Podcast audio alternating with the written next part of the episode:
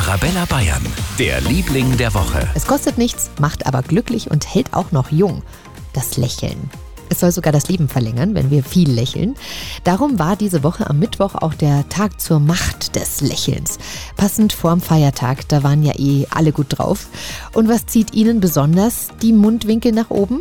Wir haben in Ingolstadt nachgefragt. Wann lächeln Sie? Wenn ich liebe Menschen sehe. Ja, bei angenehmen Situationen logischerweise. Eigentlich bei jeder Gelegenheit, weil Lächeln macht fröhlich. Und auch die anderen Leute freuen sich, wenn man an jemanden anlächelt. Auf jeden Fall.